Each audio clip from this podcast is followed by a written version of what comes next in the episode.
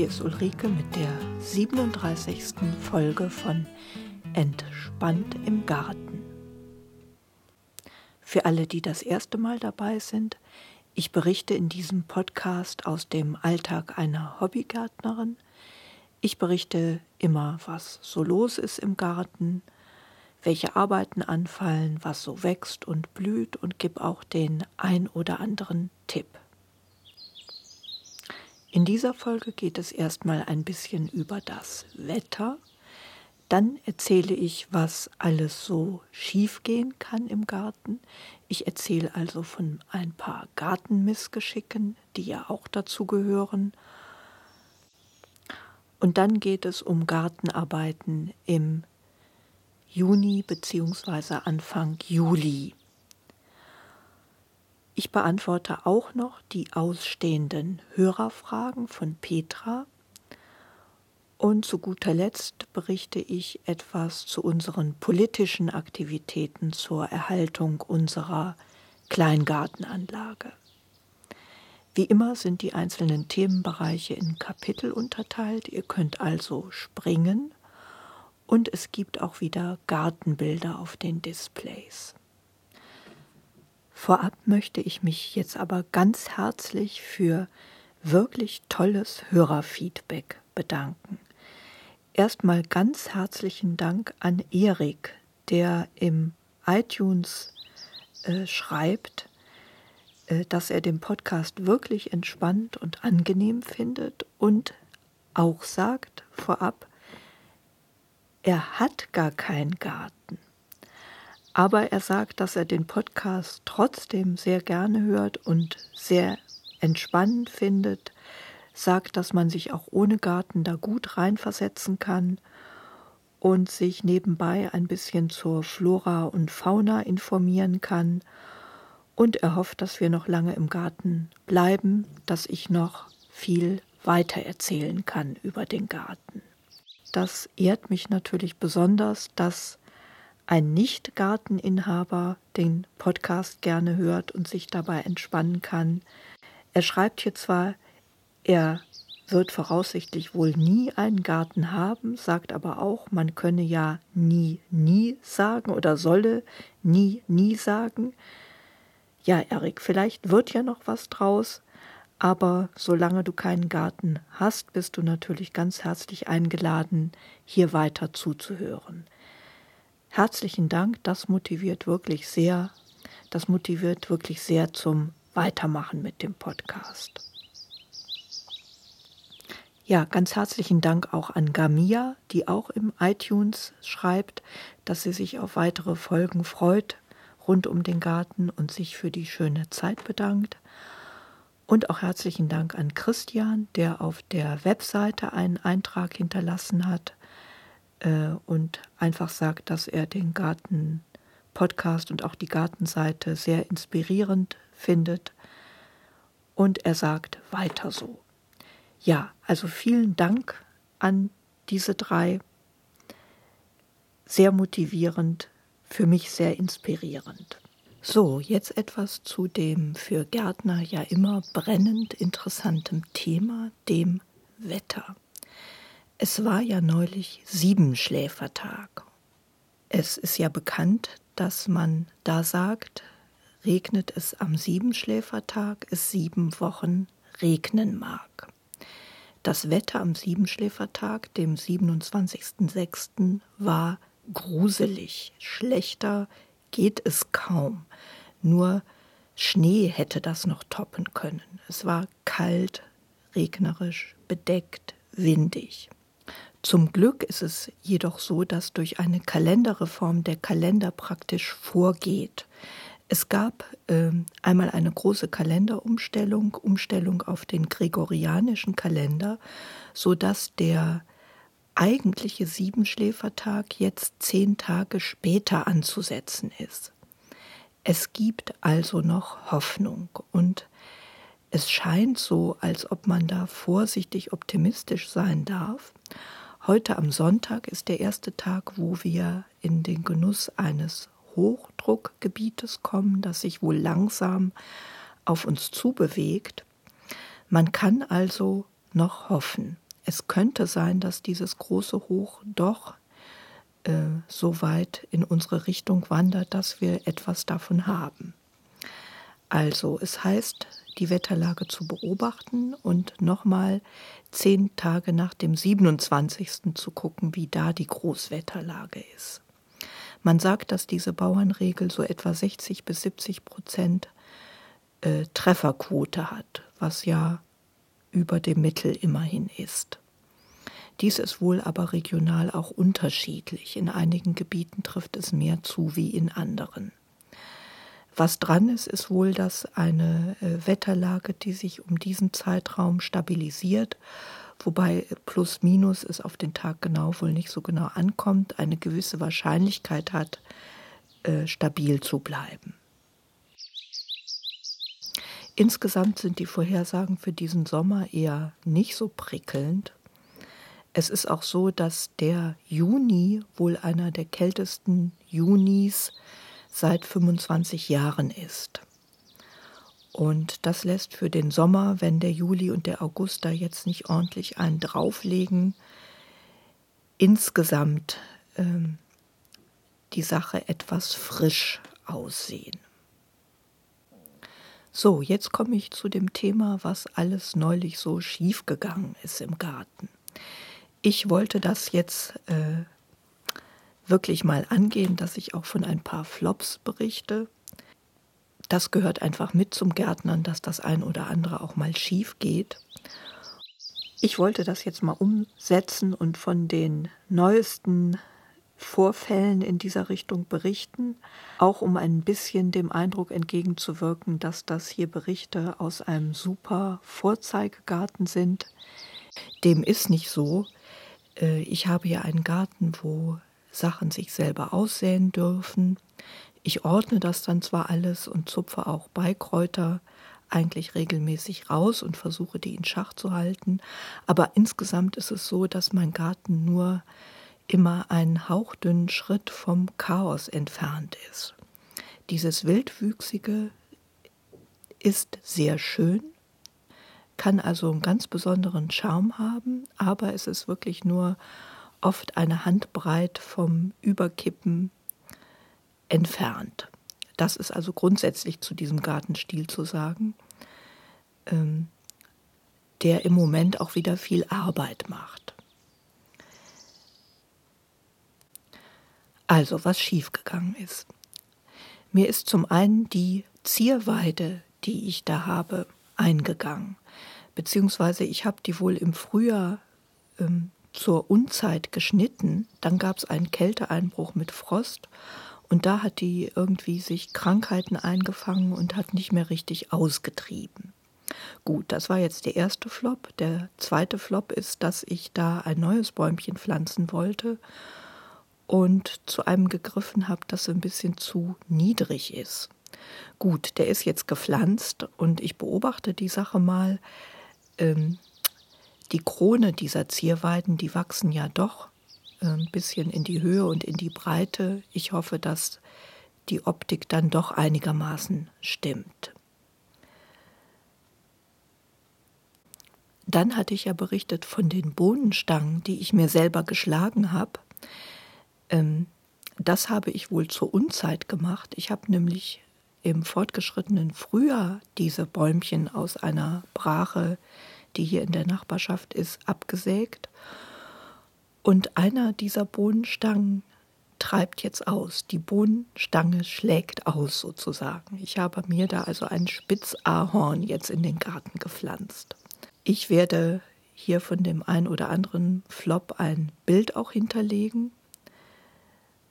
Ich hoffe jetzt, was diese Bohnenstange angeht, dass ich das im Herbst also auch noch wieder ausgegraben kriege. Was man daraus lernt, ist, dass man diese Stämmchen doch lieber im Herbst sägen sollte. Dann können die im Winter halt an der äh, Wand lehnen und sind dann im Frühjahr, denke ich, so weit abgestorben, dass sie nicht wieder austreiben. Ja, also die Bohnenstange schlägt aus. Ein weiterer Flop, den ich gelandet habe, ist mit dem Mulchen gegen Unkraut. Äh, da habe ich ja in der letzten Folge erzählt, dass ich gegen Gartenunkräuter erst mit Pappe, dann mit so Heckenschnitt und dann mit Mulchkompost gemulcht habe, um so eine 10 cm dicke Mulchschicht herzustellen. Jetzt ist es so, dass ich diese oberste Schicht, den Mulchkompost, äh, heute wohl hacken werde gegen Unkraut. Also das Mulchen gegen Unkraut, äh, dieser Mulchkompost, der enthielt noch Pflanzensamen und da treiben jetzt munter die Unkräuter aus. Zum Glück sind das solche Unkräuter, die man, denke ich, äh, problemlos jetzt noch hacken kann. Aber das war natürlich nicht so im Sinn des Erfinders, dass der Mulch gegen Unkraut jetzt selber austreibt mit Unkräutern. Das ist jetzt also Gartenflop Nummer drei. Also ich merke, es kommt einiges zusammen. Dann war ich gestern im Garten eigentlich nur mal gucken. Es hatte sehr viel geregnet und ähm, es war ordentlich nass. Da habe ich also Nacktschnecken auf frischer Tat ertappt. Zwei riesige Nacktschnecken näherten sich ihrem Opfer, einem schon ziemlich angefressenen, aufgefressenen Eisbergsalat. Äh, dahinter lege ich jetzt hier auch mein, mal ein Bild, weil ich das ähm, dann schnell mit dem Handy noch festgehalten habe.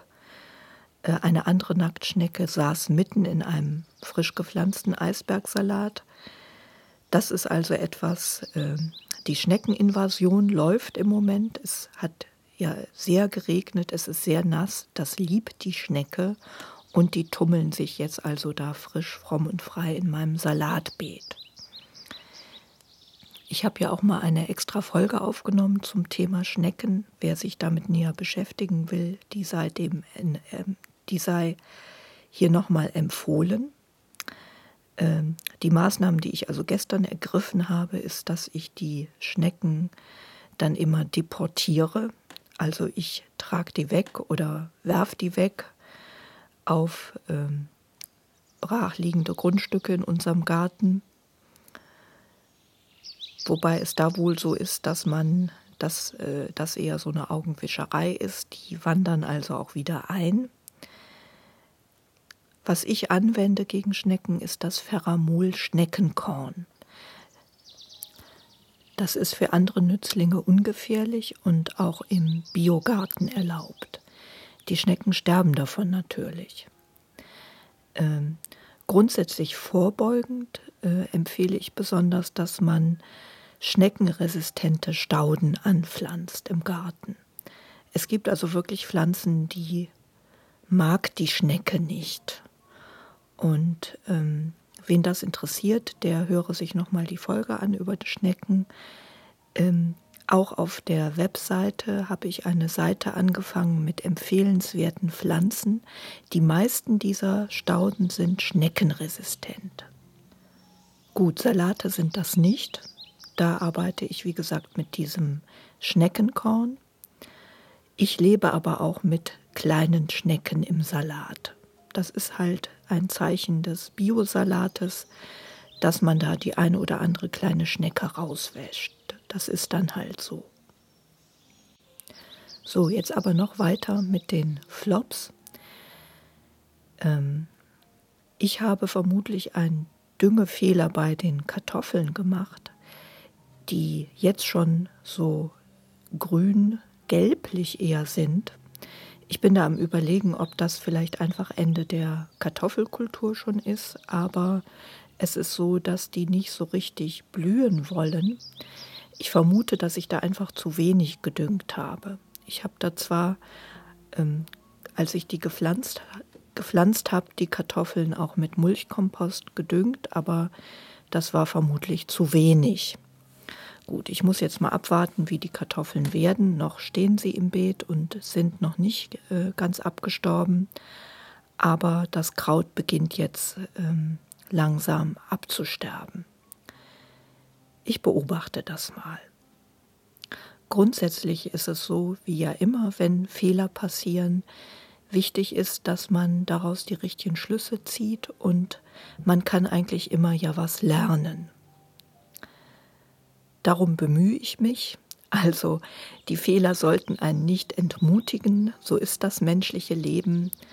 Es kommt darauf an, da die richtige Analyse zu machen und eben es das nächste Mal besser zu machen. Bei den Kartoffeln werde ich halt ein bisschen mehr düngen nächstes Jahr. So, jetzt noch ein bisschen dazu, was jetzt gerade so los ist im Garten.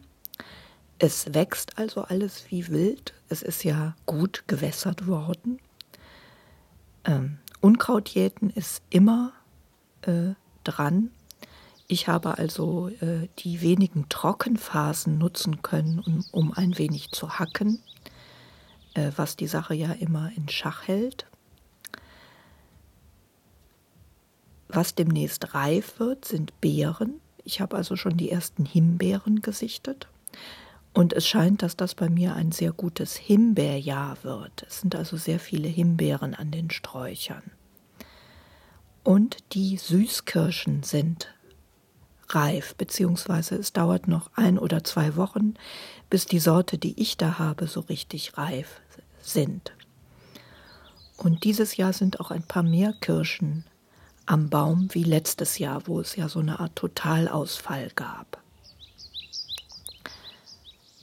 Was gerade alles blüht, sind Lavendel, die Ringelblumen sind aufgeblüht, die Lichtnelken, Knoll, Glockenblumen, Frauenmantel, Spornblumen, Kornblumen und weiterhin auch Glockenblumen und der Goldmohn. Und die Königskerzen fangen an zu blühen. Ich hinterlege da also auch mal wieder Bilder. Eine laufende Arbeit in der nächsten Zeit wird sein, Verblühtes fortlaufend abzuschneiden. Dadurch kann man die Blühdauer verlängern, zum Beispiel vom Goldmohn, von den Lichtnelken.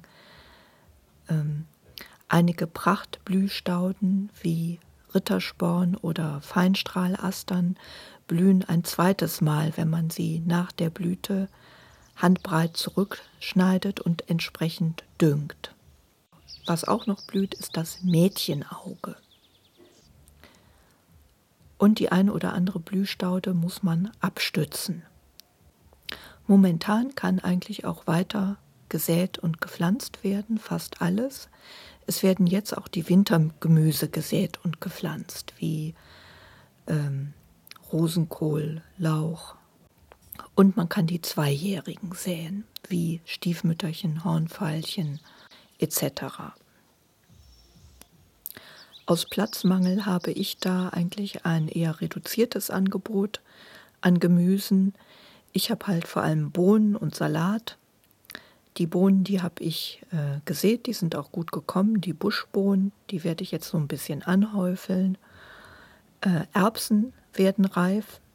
Da pflücke ich heute voraussichtlich welche. Und fortlaufend ernte und pflanze ich Salate nach. Und ich überlege nochmal Bechermalven nachzusehen, wobei das jetzt für Sommerblumen wahrscheinlich schon der allerletzte Termin ist, damit die noch dieses Jahr blühen. Grundsätzlich beginnt jetzt auch die Zeit der Ernten. Ähm, Gerade wenn zum Beispiel viele Kirschen zu ernten sind, zieht das ja Arbeit nach sich. Also die Ernte muss ja irgendwie verarbeitet werden. Da wird eingefroren, Marmelade gekocht, rote Grütze gekocht, Kirschen entsteint. Das startet wahrscheinlich Mitte nächster Woche. Und ja, ich hoffe, ein paar Himbeeren auch zu ernten. Was dieses Jahr bei mir eher schlecht äh, kommt, sind Blaubeeren. Da habe ich sehr wenige dieses Jahr an den Sträuchern. Das kann daran liegen, dass es gerade als die die Blüten ansetzten recht trocken war. Und oder es kann daran liegen, dass die Sträucher überaltert sind. Die werde ich also mal zurückschneiden und auf jüngere äh, Seitentriebe zurücksetzen. So, jetzt noch zu den zwei ausstehenden Hörerfragen von Petra. Petra fragt noch, was Steckzwiebeln sind. Steckzwiebeln sind kleine Zwiebeln, die man im Frühjahr schon als kleine Zwiebeln stecken kann, wie der Name schon sagt. Ähm, Steckzwiebeln sind sehr leicht anzubauen. Der, ideale, der ideale Zeitpunkt ist der April. Äh, Reihenabstand ist ca. 25 cm, Pflanzabstand knapp 10 cm. Und sie werden, wie gesagt, einfach in den Boden gesteckt, sodass die Spitze noch rauskommt. Sie haben schon einen Wachstumsvorsprung, das ist der Vorteil gegenüber dem Säen. Also eine sehr einfache Kultur, die auch dem Anfänger äh, anempfohlen sei. Bei mir ist es leider so, dass im Garten die Zwiebelfliege vorkommt. Ich müsste also die Zwiebeln eigentlich auch durch Kulturschutznetze schützen. Ja, wobei, wenn ich es mir recht überlege, letztes Jahr ist die gar nicht aufgetreten. Also das muss jeder einfach ausprobieren. Eigentlich sind Zwiebeln eine sehr einfache Kultur, die in den meisten Gegenden auch natürlicherweise von Schädlingen verschont wird. Nur ist jetzt der ähm, Zeitpunkt zur Aussaat schon oder zum Stecken zu spät, muss man sagen. Dann fragt Petra noch, was eigentlich ein Kultivator ist. Äh, ich habe das eventuell mal erwähnt in einem Podcast und habe damit das Handgerät Kultivator gemeint.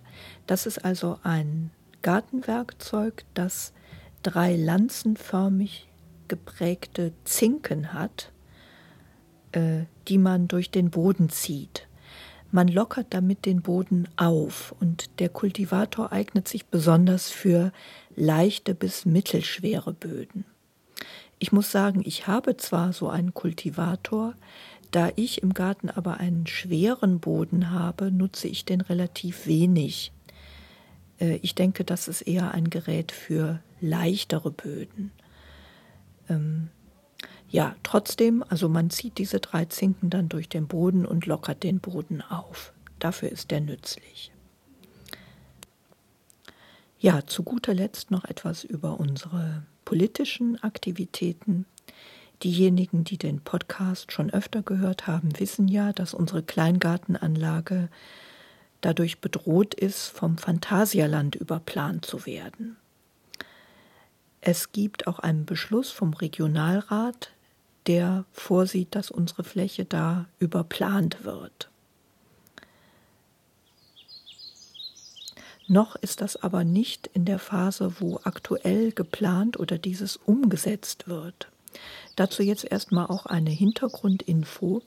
Es ist so, dass dieser Beschluss des Regionalrats jetzt wohl mit einem Schreiben auch an die Beteiligten rausgegangen ist, wo davon gesprochen wird, dass dieser Beschluss die Grundlage eines noch zu findenden Kompromisses zwischen allen Beteiligten sein kann. Das heißt, es wird also gesagt, dass darüber nochmal mit allen gesprochen und verhandelt werden muss. Das macht die Sache wieder eher vage, beziehungsweise das kann, das ist das Fazit jetzt, das kann noch lange dauern. Äh, was wir gemacht haben, ist jetzt, dass wir die politischen Parteien in Brühl ansprechen. Wir haben also jeweils die äh, Fraktionsvorstände eingeladen und haben Gartenbesichtigungen gemacht. Es waren also schon da die CDU und die Grünen, die sogar zweimal gekommen sind. Und die SPD ähm, haben wir eingeladen. Ich habe den Eindruck, dass die diese Treffen ganz erfolgreich waren. Die waren durch die Bank sehr beeindruckt von unserer Anlage. Es ist ja so, wenn Politiker am grünen Tisch sowas planen, äh, haben sie gewöhnlich überhaupt gar kein Bild davon, äh, wie es bei uns aussieht oder worüber sie da eigentlich entscheiden, wie das Land aussieht, das da überplant werden soll und welche Menschen da betroffen sind. Und wir arbeiten jetzt daran, dass sich dieses ändert. Was also angekommen ist, dass es äh, eine außergewöhnlich schöne Gartenanlage ist. Durch die Bank waren da alle sehr beeindruckt. Und ähm, ich denke, ähm, ja, dass das ganz gut Wirkung gezeigt hat. Äh, die Grünen, die unterstützen uns äh, am meisten bislang. Die haben also eine Pressemitteilung dann sogar rausgegeben, die auf der Seite der Stadt Brühl zu finden ist, wo sie sich also hinter uns stellen und sich dagegen aussprechen, dass wir überplant werden. Da gab es auch einen kleinen Artikel im Stadtanzeiger zu, den ich leider allerdings online nicht gefunden habe, wo also kurz und knapp gesagt wird, dass man gegen die Überplanung der Kleingartenanlage ist und wo auch in Aussicht gestellt wird oder darauf Bezug genommen wird, dass ähm, das gerichtlich je nachdem auch noch gar nicht so klar ist. Äh, da wird erwähnt, dass äh, es nicht das erste Mal wäre, dass Gerichte die Politiker stoppen müssen. Es ist nämlich so, dass das unklar ist, inwieweit wir da überhaupt einfach so äh, vernichtet werden können, sage ich jetzt mal. Wir sind ja geschützt durch das Bundeskleingartengesetz und haben im schlimmsten Fall zumindest Anspruch auf gleichwertigen Ersatz. Und das ist etwas, das steht noch in den Sternen. Äh, die Stadt Brühl müsste uns also ein Ersatzgelände zur Verfügung stellen. Und über dieses verfügt sie momentan voraussichtlich gar nicht. Ja, und ganz abgesehen davon ist es unklar, inwieweit wir durch ein, durch äh, diese Gründe überhaupt überplant werden dürfen, da es sich beim Phantasialand ja nicht um eine Talsperre, ein Flughafen oder eine Autobahn handelt. Es besteht also nicht ein weitergehendes öffentliches Interesse. Gut, also all das äh, sieht so aus, dass es zumindest dauern wird. Ähm, es wird zuerst der westliche Abschnitt in Angriff genommen werden, werden dieser Erweiterungspläne des Phantasialandes, der für das Phantasialand auch wichtiger ist. Das ist der Bereich des Ententeichs, der da überplant werden soll durch ein Aquahotel. Wir sind auf der anderen Seite die Osterweiterung und da ist es unklar, ähm, das wird vermutlich der zweite Abschnitt der Planung. Und auf jeden Fall haben wir Zeit gewonnen. Drückt uns einfach die Daumen, dass wir noch lange im Garten bleiben können.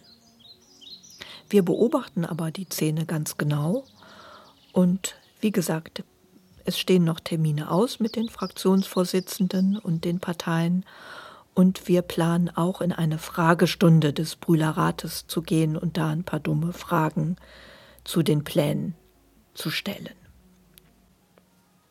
Ja, damit komme ich für diese Folge zum Ende. Ich freue mich natürlich weiter auch über eure Anregungen, Rezensionen, auch eure Fragen oder Kritik. Ich werde gleich noch in den Garten fahren, die Sonne scheint. Und ich sage Tschüss, bis zum nächsten Mal. Eure Ulrike.